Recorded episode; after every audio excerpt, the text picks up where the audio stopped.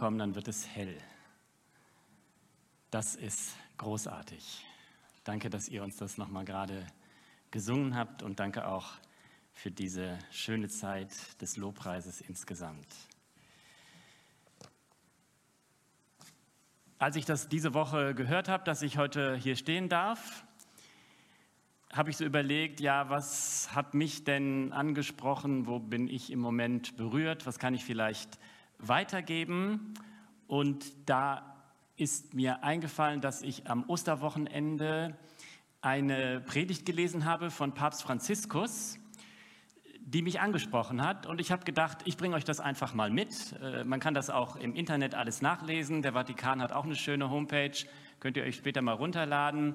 Aber ich wollte euch ein bisschen von dem erzählen, äh, was mich da angesprochen hat. Und das hat diese Überschrift nach Galiläa gehen. Wir sind also nochmal bei der Auferstehung. Wir haben es ja letzte Woche hier groß gefeiert. Das war wunderbar, ähm, das mitzuerleben. Und äh, ich glaube, es ist gut, jetzt auch nochmal über dieses Thema Auferstehung nachzudenken unter dieser anderen Überschrift nach Galiläa gehen.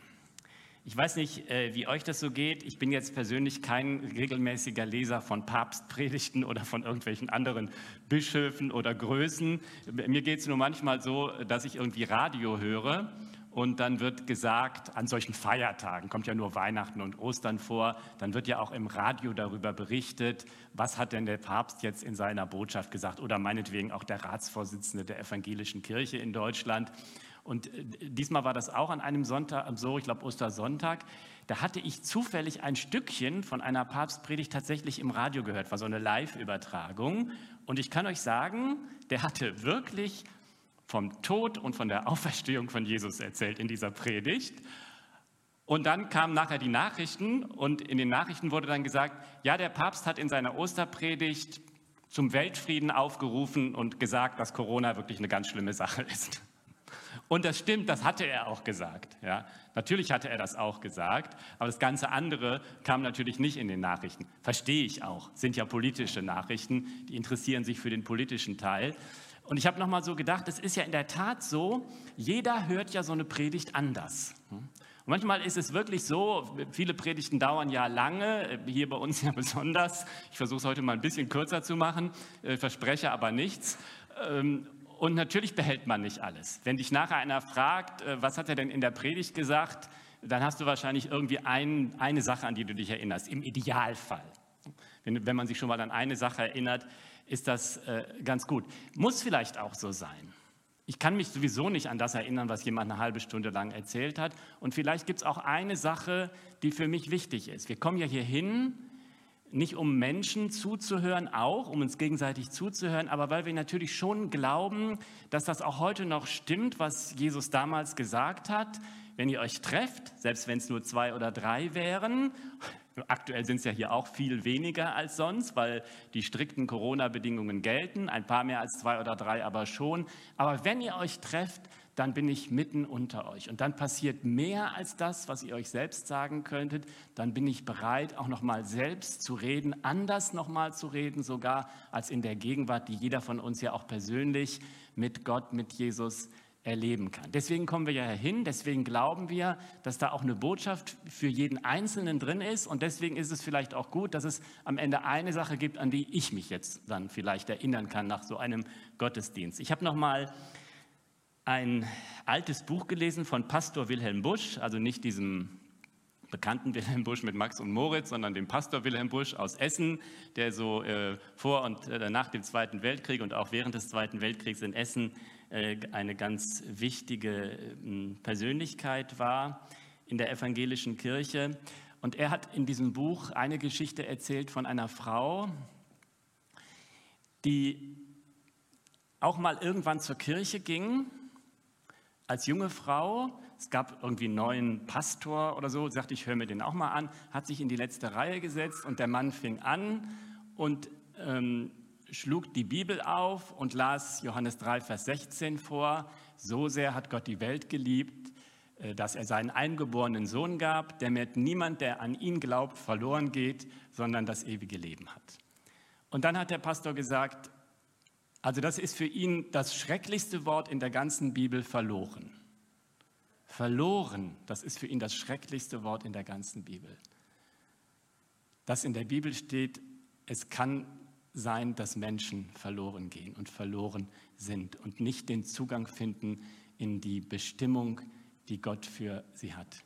Und, und die Frau hat gesagt, in dem Moment war für sie die Predigt zu Ende.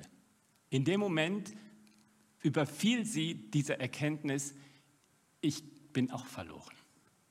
Ich, ich bin nicht da, wo ich sein sollte mit meinem Leben.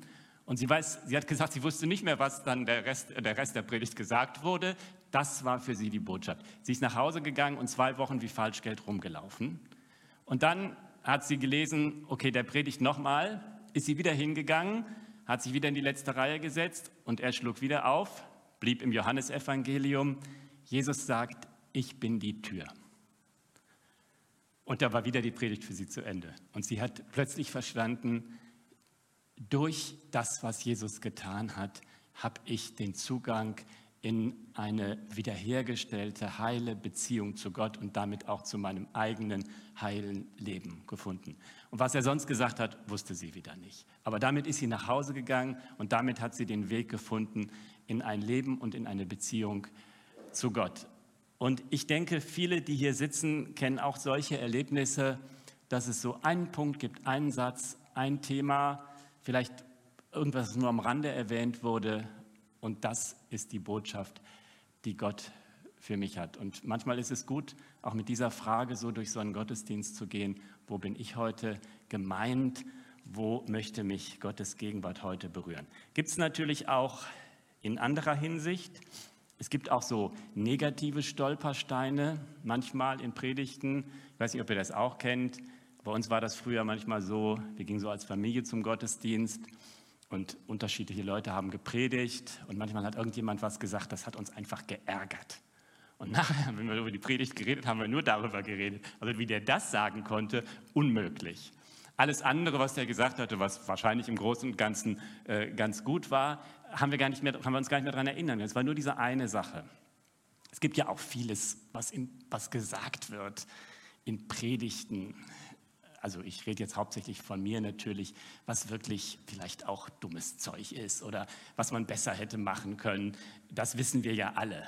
Es gibt ja diesen tollen Tipp im Neuen Testament von Paulus, wenn ihr zuhört, prüft alles und behaltet einfach das Gute. Überlegt ihr, ist vielleicht noch irgendwas zwischen all dem Lametta irgendwo noch ein Goldkörnchen dabei gewesen, das ich heute so für mich mitnehmen kann, was Gott mir schenkt. Das ist das eine gibt auch Dinge, die einfach ärgerlich und falsch sind, klar. Und dann gibt es aber auch Dinge, die mich stören oder die mich ärgern, über die ich vielleicht trotzdem mal nachdenken sollte. Wilhelm Busch hat auch in diesem Buch, das ich da gerade lese, gesagt, naja, es ist auch manchmal beim Bibellesen so. Wenn du die Bibel liest, da kommen Sachen, wo du denkst, was ist das denn jetzt? Und er hat dann gesagt, man muss es so machen wie ein Mensch, der irgendwie ein, ein Feld neu erschließt, der irgendwas neu urbar macht da sind ganz viele Wurzeln und Steine. Und wenn er dann anfängt zu pflügen, dann kommt er vielleicht ein Stück weit und dann stößt er auf so einen Stein. Und was muss er dann machen? Naja, dann macht er halt eine Kurve um diesen Stein rum und dahinter geht die Furcht dann weiter. Und später hat er vielleicht mal irgendwann Gelegenheit, sich auch mit diesem Stein noch zu beschäftigen und den auszubuddeln. Manchmal ist es so, wenn wir die Bibel lesen, es gibt Dinge, die, ähm, die, die verstehen wir nicht, die sind schwierig und manchmal muss ich vielleicht so eine Kurve machen und später wird mir Gott zeigen, dass es auch, auch dieser Stein weggeräumt werden kann. In der Auferstehungsgeschichte gibt es ja auch so einen Stein, den Stein, der vor dem Grab lag.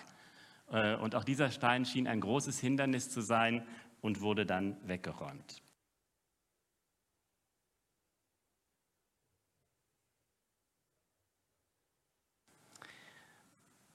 Und dieses Thema, dieses, diese Predigt, die ich da gehört habe, die war für mich vielleicht auch deswegen so interessant, weil es da auch um, um, so einen Punkt geht, der für mich immer so ein kleiner Stein war. Jetzt kein Riesenthema, aber ich bin immer irgendwie schon drüber gestolpert und habe das immer nicht so richtig verstanden. Und deswegen habe ich mich gefreut, dass der Papst mal ausges ausgesprochen über diesen Punkt geredet hat, über dieses Thema nach Galiläa gehen in der Auferstehungsgeschichte. Wir lesen das mal zusammen. Das ist das 16. Kapitel des Markus-Evangeliums. Wir fangen hier in Vers 2 an. Die Frauen, Maria Magdalena, andere gehen zum Grab. Also sehr früh am nächsten Morgen, also das ist der Sonntagmorgen, machten die Frauen sich auf auf den Weg zum Grab. Es war der erste Tag der neuen Woche und die Sonne ging gerade auf, als sie dort ankamen. Unterwegs hatten sie zueinander gesagt, wer wird uns den Stein vom Eingang des Grabes wegwälzen? Doch als sie jetzt davor standen, sahen sie, dass der Stein, ein großer, schwerer Stein, bereits weggerollt war. Sie betraten die Grabkammer und sahen dort auf der rechten Seite einen jungen Mann in einem weißen Gewand sitzen. Die Frauen erschraken, er aber sagte zu ihnen, ihr braucht euch nicht zu erschrecken, ihr sucht Jesus von Nazareth, den gekreuzigten, er ist auferstanden, er ist nicht hier. Seht, da ist die Stelle, wo man ihn hingelegt hatte. Geht nun zu seinen Jüngern und sagt zu ihnen, auch zu Petrus, er geht euch nach Galiläa voraus. Dort werdet ihr ihn sehen, wie er es euch angekündigt hat.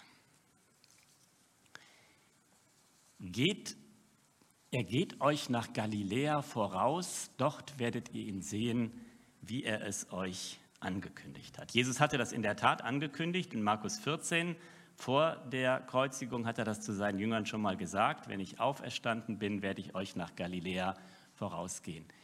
Aber ich habe ehrlich gesagt nie verstanden, warum Galiläa? Was will er jetzt auf einmal in Galiläa? Er ist auferstanden, schön, toll. Die Jünger können ihn dann auch sehen und so weiter. Diese Treffen haben ja auch stattgefunden, ist ja alles bekannt. Ähm, er ist auch die Himmelfahrt, die ja dann 40 Tage später kommt, im Mai wird das ja sein, dieser Feiertag, ist ja auch von Jerusalem aus passiert. Also was, warum will er jetzt nach Galiläa mit den Jüngern? Kommt auch nur im Matthäus und im Markus-Evangelium vor. Also wir gehen mal nach Galiläa, ne? so sonntags morgens. Kleine Ankündigung. Ich habe jetzt hier keinen, keinen Flipchart oder sowas mitgebracht, aber ich habe mir das nochmal angeguckt, äh, was das also heißt. Wir gehen, mal, wir gehen mal nach Galiläa, wenn man in Jerusalem ist. Also ähm, äh, ganz vereinfacht gesagt, äh, könnt ihr es euch so vorstellen, alle Israel-Kenner bitte ich um Entschuldigung für die Vereinfachung. Also sozusagen hier ist das Meer, hier auf dieser Seite, ne, so. Und, und hier auf dieser Seite ist der Jordan und da oben ist der See der, der See Genezareth, dieses galiläische Meer, wo die immer mit dem Schiff unterwegs waren und gerne mal in Stürme gerieten und so weiter, sind ja diese tollen Geschichten. Dann geht der Jordan so runter und ganz unten ist irgendwo das Tote Meer. Das kennt ja auch jeder. Für, die, für, das es ja auch bis heute keine Auferstehung gegeben hat. So, also das ist, das, so, das ist sozusagen, sind so die Ränder. Und dann ist es einfach quasi so dreigeteilt. Unten ist, äh, ist Judäa, also da, wo Jerusalem ist, wo die jetzt gerade aktuell waren. Und ganz oben ist Galiläa. Und dazwischen ist noch Samaria, wo man sich immer als frommer Jude überlegte, gehe ich da jetzt durch oder gehe ich da außen rum.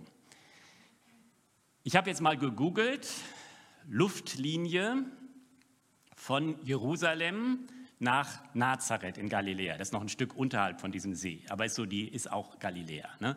Luftlinie sind 100 Kilometer. Und die kürzeste Route, die dann ausgegeben wurde, waren 142 Kilometer.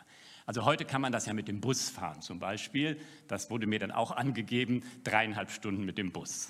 Also das kann man noch schaffen. Mal eben, wir fahren mal eben nach, wir gehen mal eben nach Galiläa. Aber damals äh, war das, waren die Busse ja noch nicht erfunden und insofern ging man ja zu Fuß. Ne? Und dann ist es schon eine, eine nette Sache zu sagen, okay, ich bin auferstanden, ich bin schon mal unterwegs, wir sehen uns in Galiläa. Da, dafür muss es ja irgendwie einen Grund geben.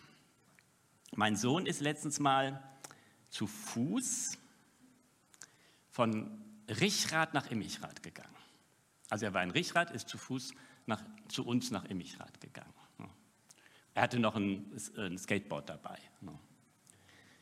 Also das sind ja für uns schon weite Entfernungen. Meine Frau und ich, äh, wir sind letztens mal gewandert auf diesem sehr schönen Neanderlandsteig. Ich weiß nicht, ob ihr das kennt. Das hat ja der Kreis Mettmann extra eingerichtet. Ist so ein Wanderweg durch den ganzen Kreis Mettmann. Und der hat auch noch so kleine Rundwege, sogenannte Entdeckerschleifen.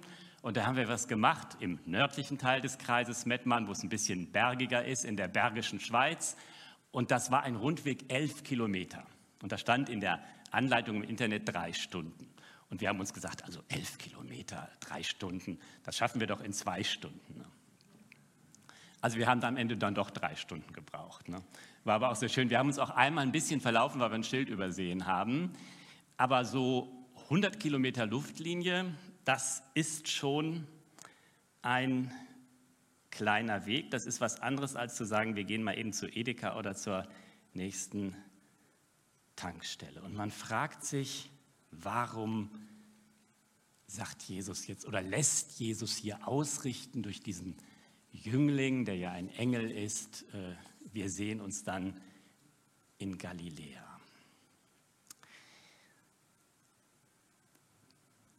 Bevor die Antworten kommen, noch ein paar kleine Anmerkungen zu diesen ganzen Auferstehungsberichten. Die enthalten ja noch mehr Steine. Ich weiß nicht, ob ihr da auch schon mal drüber gestolpert seid oder schon mal versucht habt, euch klarzumachen, was ist da eigentlich wann passiert. Ne? Das ist ja gar nicht so einfach, die, diese Ereignisse zu rekonstruieren. Und äh, das Neue Testament ist auch nicht geschrieben worden von den Autoren äh, mit der Zielsetzung, uns die Chronologie eins zu eins äh, darzustellen, sondern um uns zu bezeugen, was Menschen als unabweisbare Wahrheit erlebt haben. Und das haben sie auf ganz unterschiedliche Weise bezeugt. Eine Art, das zu bezeugen, waren damals so Bekenntnisse, bekenntnishafte Worte, so feststehende Sätze. Zum Beispiel ähm, gibt es die Geschichte der Emmaus-Jünger, wo die beiden Emmaus-Jünger von Jerusalem weg sind und Jesus kommt ihnen dann, holt sie ein, sie erkennen ihn nicht und erst spät merken sie, das war Jesus, dann ist aber Jesus wieder weg. Dann gehen sie zurück nach Jerusalem zu den anderen Jüngern, um ihnen zu sagen, ja, Jesus ist auferstanden, wir haben ihn gesehen, unser Herz hat in uns gebrannt, als er mit uns geredet hat. Und als sie dann dort ankommen, ist, das, ist der Witz, dass die elf Jünger, die da sitzen, das inzwischen auch schon wissen, dass Jesus auferstanden ist. Und sie begrüßen diese beiden Emmaus-Jünger äh, mit der Nachricht, die die beiden eigentlich überbringen wollten. Und da, da heißt es dann, der Herr ist wirklich auferstanden und ist dem Simon erschienen. Und das ist so ein fester Satz, den, der damals geprägt wurde. Ich glaube, wir haben das letzte Woche hier im Gottesdienst auch gemacht, meine ich zumindest, ne, dass wir das hier auch in so einem Wechselsprechen äh, gemacht haben. Der Herr ist auferstanden, er ist wahrhaftig auferstanden, Halleluja. Das sind so feststehende Sätze. Wir müssen ja daran denken, dass es damals eine Zeit war, wo man viel mehr mündlich miteinander kommuniziert hat und auch Informationen weitergegeben hat, weil man gar nicht alles aufschreiben konnte, weil Papier und solche Dinge ja nicht in dem Maße zur Verfügung standen äh, wie bei uns, erst recht kein Internet. Also man konnte nicht immer schnell aufs Handy gucken und deswegen wurden Informationen auf diese Weise weitergegeben. Und das berühmteste, äh, das berühmteste Bekenntnis findet sich in 1. Korinther 15, wo Paulus das wiederholt und Paulus ausdrücklich sagt, das habe ich auch schon beigebracht bekommen, das habe ich auch schon überliefert bekommen. Wahrscheinlich als Paulus in Jerusalem war, einige Zeit nach seinem Schritt in die Beziehung zu Jesus hinein, war er ja in Jerusalem und man nimmt an, dass dieses Bekenntnis in seiner ursprünglichen Form, dann war es ja auch nicht griechisch, sondern aramäisch, dass das schon in den ersten fünf Jahren nach der Auferstehung von Jesus geprägt wurde. Und das ist dieses berühmte Wort, wo, wo es dann heißt, Jesus ist für uns gestorben nach den Schriften, er ist auferstanden am dritten Tag nach den Schriften. Und dann wird eine Kette von Zeugen erwähnt, denen er erschienen ist. Erst Petrus, dann die Apostel, dann kommt Jakobus, und dann kommen nochmal 500 Brüder. Das ist so ein festgezeugt, geprägtes Satzgefüge und das sind wahrscheinlich ganz frühe Hinweise darauf, wie die ersten Christen diese Nachricht sich gegenseitig weitergegeben haben. Und davon finden wir einige Spuren auch im Neuen Testament. Das andere, was für uns viel spannender ist natürlich, sind die Berichte, sind die Geschichten, wo erzählt wird, wie das war, als Jesus auferstanden ist. Wir haben ja gerade auch so einen Bericht gelesen. Und da gibt es zwei unterschiedliche Arten von Geschichten, nämlich die Geschichten von dem leeren Grab. Das haben wir gerade in Markus 16 gelesen, wie Menschen entdecken, und da sind es zuerst immer die Frauen, die entdecken, dieses Grab ist leer. Und die andere Art von Geschichten, das sind die Geschichten, wo Jesus dann tatsächlich Menschen begegnet als Auferstandener. Und diese Geschichten, diese Momente, wo Leute tatsächlich diesen auferstandenen Jesus sehen und ihm begegnen, das sind die Momente, wo sich in den Leuten etwas verändert. Wir haben das jetzt nicht weitergelesen, aber in Markus 16, die Frauen sehen diesen Engel, er sagt ihnen, das Grab ist leer, gibt ihnen diese tolle Message mit, Galiläa. So, und dann gehen die Frauen vom Grab weg und da steht, sie waren voll Furcht und Zittern und sie haben erstmal gar keinem was gesagt, weil sie total fertig waren. Das leere Grab als solches ist noch keine Botschaft oder Tatsache, die irgendetwas in den Menschen verändert hat. Das ist immer erst dann passiert, wenn Jesus tatsächlich dann da war.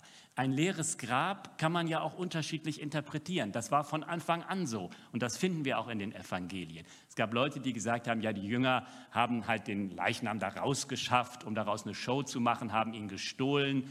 Ähm, es gab auch die Geschichte, ein Gärtner, also es muss wohl eine Art Landschaftsgärtner gewesen sein, hat man sich dann vorzustellen, hat den irgendwie umgebettet. Ne? Das, auch das findet sich noch als Spur in den Auferstehungsgeschichten, als Maria Magdalena da am Grab steht und das leere Grab sieht und weint und sich umdreht und Jesus sieht und sie ihn nicht erkennt, dann nimmt sie an, dass es der Gärtner ist und sagt, wenn du ihn weggetragen hast, dann sag mir doch wohin. Ich will doch wenigstens noch mal mich verabschieden können.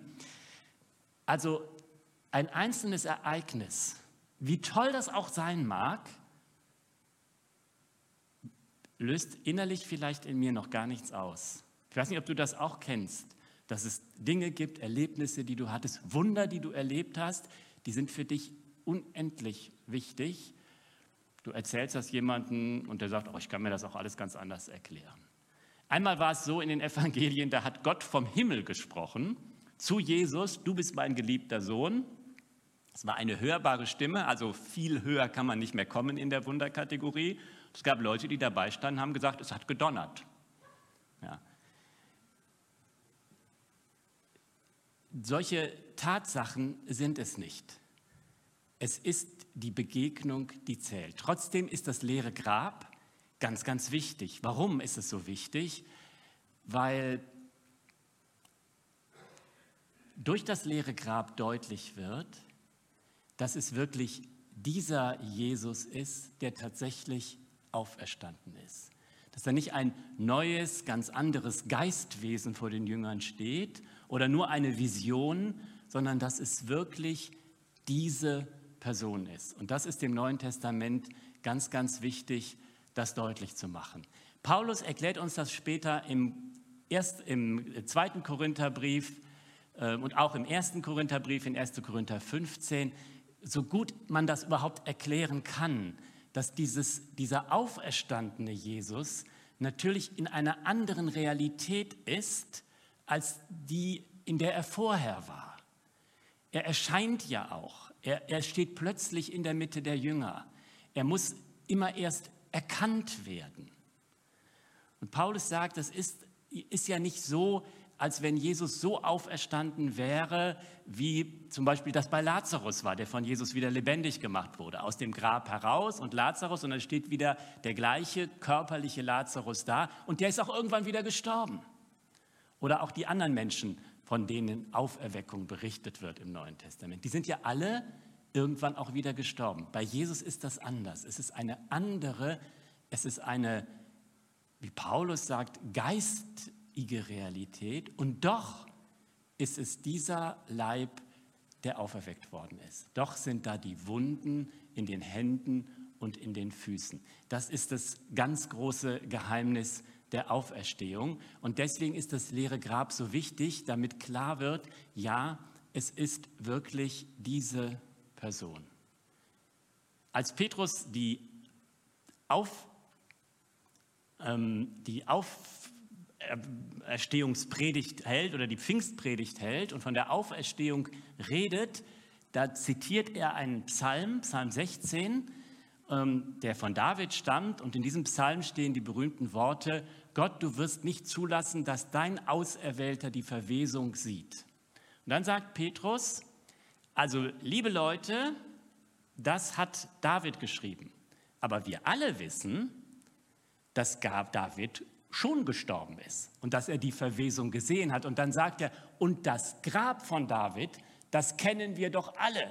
Da können wir doch alle hingehen und wissen, da liegt dieser Mann. Und deswegen hat David nicht von sich selbst gesprochen, sondern er hat von dem Messias gesprochen. Er hat von Jesus gesprochen. Und darin liegt natürlich diese Botschaft. Und dieses Grab ist leer. Und das ist die wunderbare Botschaft dieses leeren Grabes. Aber die Veränderung entsteht nicht durch das leere Grab, sondern durch die Begegnungen, die Menschen mit diesem auferstandenen Jesus haben.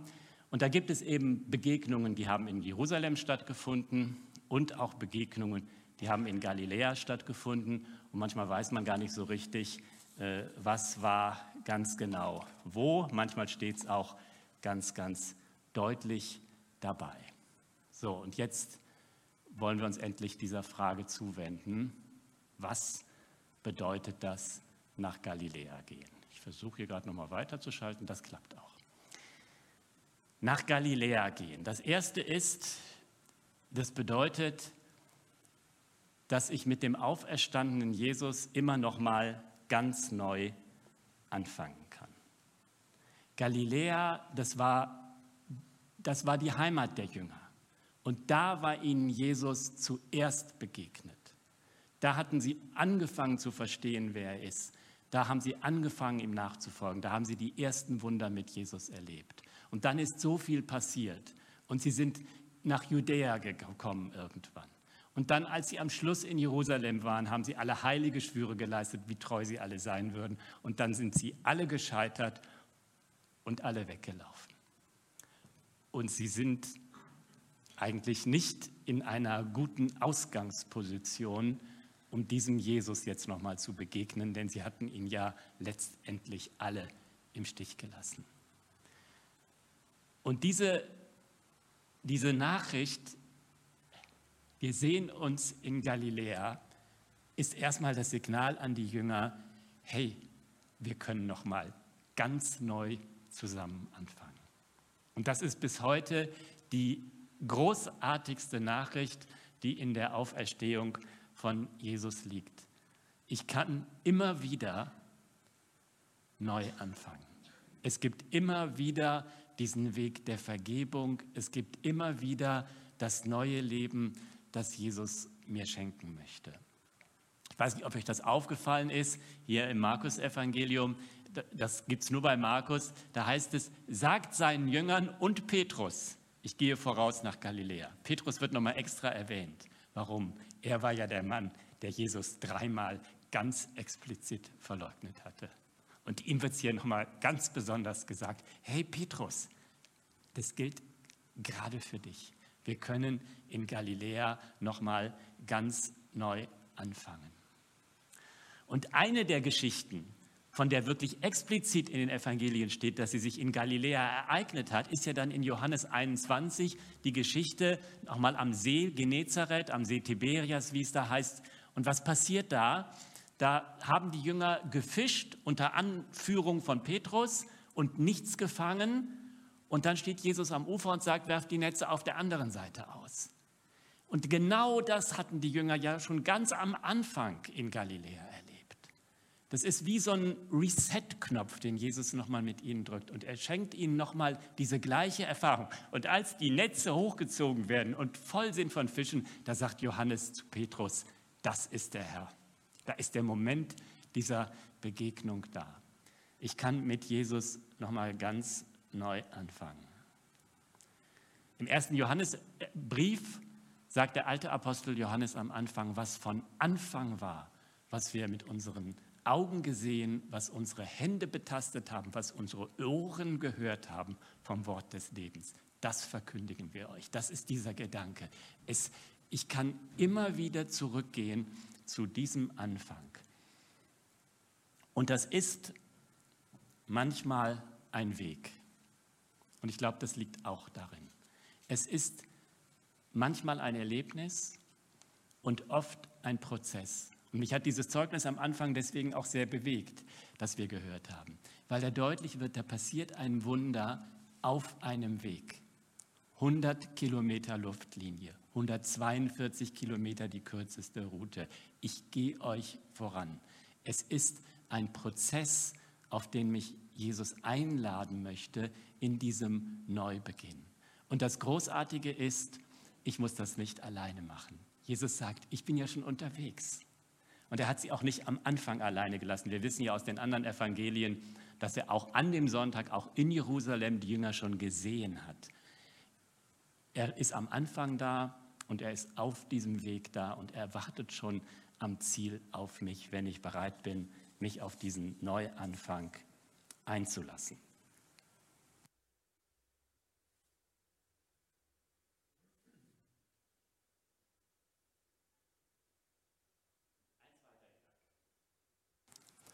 Ein zweiter Gedanke. Nach Galiläa gehen, neue Wege finden. Wenn man das jetzt so hört, zurück zum Anfang, nochmal neu starten, könnte man denken, okay, es geht darum, das Alte wieder zu beleben, einfach das Alte nochmal aufzuwärmen. Die Frauen waren auf dem Weg zum Grab, sie waren praktisch unterwegs, so eine Art Erinnerungskultur aufleben zu lassen. Das Grab zu pflegen, schmücken, Blümchen vorstellen, schön mit Salbe, guten Duft machen, da kann man immer wieder hingehen ist ja auch vielleicht unendlich wertvoll. Aber was der Engel den Frauen sagt, ist, es gibt einen jetzt einen ganz neuen Weg. Es geht nicht nur um einen Erinnerungsglauben, es gibt auch eine ganz neue Richtung. Und Galiläa war definitiv eine neue Richtung. Die eigentliche Richtung war immer von Galiläa nach Jerusalem. So ging man mit Gesängen bei den Feiertagen, das war alles vorgeschrieben. Der Rückweg war im Grunde genommen langweilig. Darum ging es nicht. Es ging immer in die eine Richtung. Nach Galiläa gehen heißt auch mit dem Auferstandenen neue Wege finden. Und es ist sehr spannend, sich darauf einzulassen. Bei Petrus war das so, auch in dieser Geschichte am See dann, am See Tiberias in Johannes 21 nach der Auferstehung, da ist es in gewisser Hinsicht tatsächlich ein Reset, Nochmal ein Fischzug, nochmal das Netz voller Fische. Aber in Lukas 5, wo diese Geschichte beschrieben wird, als das am allerersten Mal passiert ist, da sagt Jesus anschließend zu Petrus, der vor ihm auf den Füßen liegt, hey, von nun an wirst du Menschen fischen. Ein, eine ganz tolle Verheißung. Aber in Johannes 21 gibt es nochmal einen neuen Weg. Da haben die beiden nachher dieses Gespräch wo die Beziehung wieder geklärt wird. Und dann sagt Jesus dreimal zu Petrus, du wirst dich von jetzt an um andere Menschen kümmern, wie ein Hirte sich um seine Herde kümmert. Und da kriegt Petrus nochmal eine ganz neue Dimension seines Auftrags gezeigt, die dann tatsächlich auch für die entstehende Gemeinde und für die Kirche ganz, ganz wichtig war. Nach Galiläa gehen heißt auch Jesus zeigt mir einen neuen Weg, der mehr ist als das, was ich früher kannte. Viele Menschen haben so ein gewisses Gefühl von dem, was Religion, was Glaube bedeuten könnte, was es ihnen vielleicht auch früher mal bedeutet hat und was jetzt verblasst ist. Und sie denken, mehr ist nicht drin als das, was damals war, als ich vielleicht irgendwie geglaubt habe. Aber jetzt ist so viel in meinem Leben passiert. Jetzt kann ich nicht noch mal neu anfangen.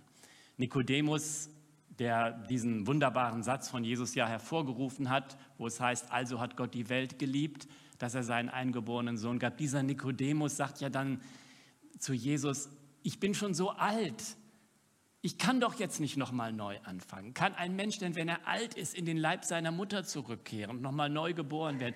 Das geht doch nicht. Es gibt gerade eine, eine ganz wirklich beeindruckende neue Serie, also ein Jesus-Film als Serie, The Chosen.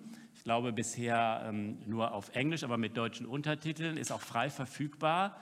Äh, wirklich eine ganz, ganz tolle Produktion. Und in der wird gerade auch dieses, dieses, diese, dieses, dieser Kampf des Nikodemus so eindrucksvoll geschildert, wie er das Gefühl hat, ich kann doch jetzt nicht nochmal neu anfangen. Oder da ist doch auch nicht nochmal mehr drin als das, was ich schon erlebt habe. Aber mit Jesus gibt es einen neuen Weg nach Galiläa gehen. Das heißt, neue Wege finden, das heißt mehr als das, was es früher war und mehr als das, was ich mir auch vorstellen kann. Im ersten Johannesbrief ist der Anfang dieses Wort, was von Anfang war, nochmal neu starten, nochmal neu zurückgehen, den neuen Anfang finden. Und dann sagt der erste Johannesbrief, und deswegen gebe ich euch jetzt ein neues Gebot. Und dieses neue Gebot, was ist das neue Gebot? Das neue Gebot ist die Liebe. Und ich habe mich immer so ein bisschen gefragt, wieso ist das ein neues Gebot? Also ich meine, das kommt mir gar nicht so neu vor. Das habe ich schon irgendwie ziemlich oft gehört. Aber es bedeutet im Grunde genommen ja, dass die Liebe immer einen neuen Weg findet. Gebote sind immer das Gleiche. Gebote heißen immer, du tust das, was vorgeschrieben ist, und das ist immer das Gleiche und im Idealfall auch immer richtig. Aber die Liebe, das neue Gebot, findet immer einen neuen Weg. Und auf diesem neuen Weg ist Jesus schon unterwegs. Er geht euch voran nach Galiläa und dort werdet ihr ihn sehen. Das ist der Moment der Begegnung. So, und jetzt kommt noch zum Schluss das Dritte, was ich dieser Predigt entnehmen konnte. Nach Galiläa gehen, das heißt auch Grenzen überschreiten. Das heißt nicht nur nochmal zurück zum Anfang gehen, nochmal neu anfangen. Es heißt nicht nur den neuen Weg entdecken. Es heißt auch unterwegs zu sein zu den Grenzen und die Grenzen zu überschreiten. Galiläa, das war nicht die tollste Gegend von Israel zum damaligen Zeitpunkt. Das war auch schon, hatte schon Geschichte. Diese, diese Gegend da im Norden, die war immer irgendwie suspekt. Also schon bei König Salomo, da war das ja noch ein Königreich und ein sehr glanzvolles über das Salomo regierte Israel. War es so, dass Salomo irgendwann gesagt hat, ich baue jetzt diesen herrlichen Tempel, Gottes Auftrag. Und dafür brauchte er Holz. Und dieses Holz gab es ganz hoch oben in Tyrus. Und er musste dem König von Tyrus jetzt dieses, von dem dieses Holz bekommen. Und da hat er gesagt, okay, du gibst mir das Holz, wie das damals so war unter Herrschern, kennt ihr vielleicht noch irgendwie vom Risiko oder was weiß ich, Siedler oder so. Ich gebe dir 20 Städte.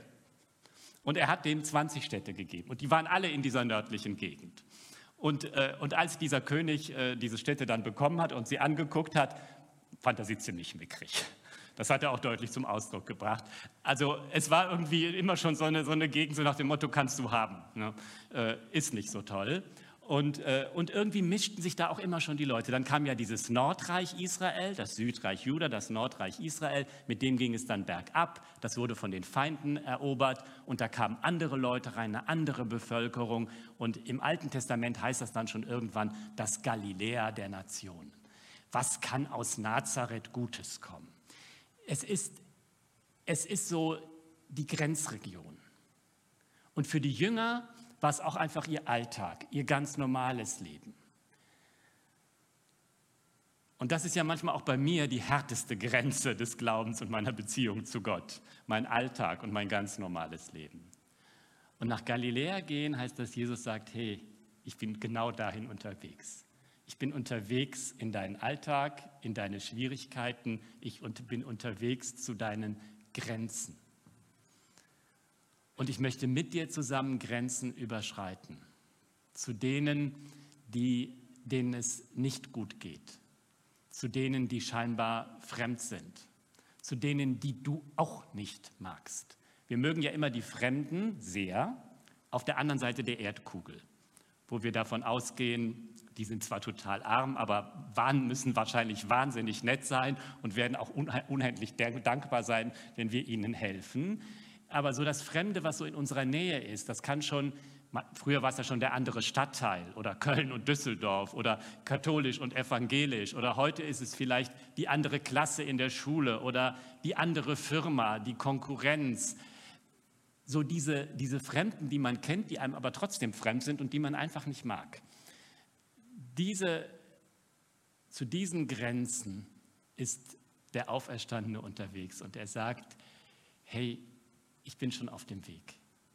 Und vielleicht hast du Lust mitzukommen und zu entdecken, dass du mich gerade da finden wirst.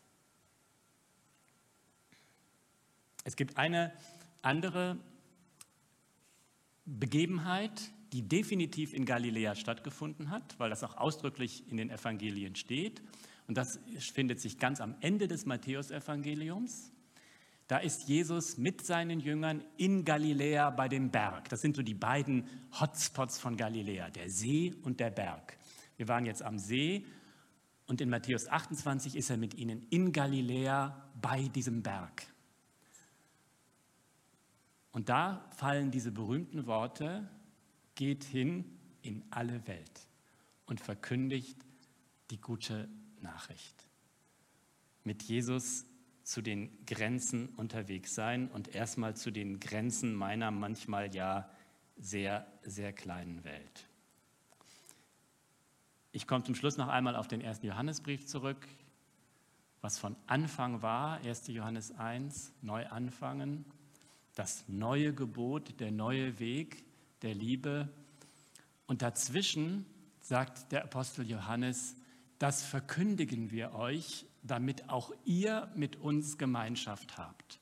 Und zwar ist unsere Gemeinschaft mit dem Vater und mit seinem Sohn Jesus Christus.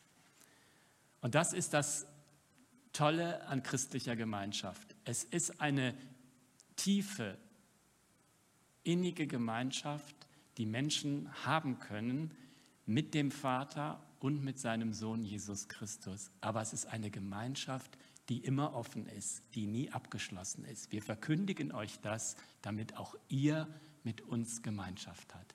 Es ist eine Gemeinschaft, in der die Grenzen immer offen sind. Und das ist ja auch die Vision hier dieser Gemeinde, mit diesen offenen Grenzen zu leben in Bezug auf diese ganze große Welt. Und Rainer ist ja jemand, der das hier in der Gemeinde besonders uns auch immer wieder in Erinnerung bringt und uns damit in Verbindung bringt.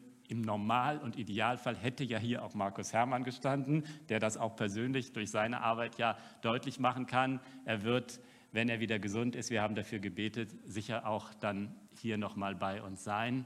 Aber auch zu den Grenzen unserer eigenen Welt. Und es ist jenseits der Grenze von Langenfeld liegt erstmal Leverkusen. Das sind alles Themen, die damit zu tun haben, dass Jesus uns mitnehmen möchte dahin, wo wir unsere eigenen Grenzen und die Grenzen, die diese Gesellschaft uns setzen will, überschreiten kann. Also das mit dem Kürzer hat nicht geklappt, aber das Team darf jetzt nach vorne kommen. Das war es, was ich heute weiterzugeben hatte.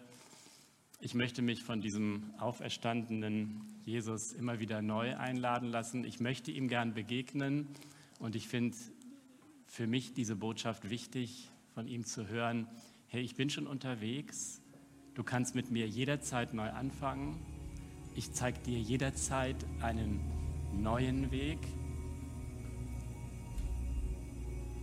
und ich lade dich ein, mit mir gemeinsam die Grenzen zu überschreiten und zu entdecken, dass ich gerade dort zu finden bin. Amen.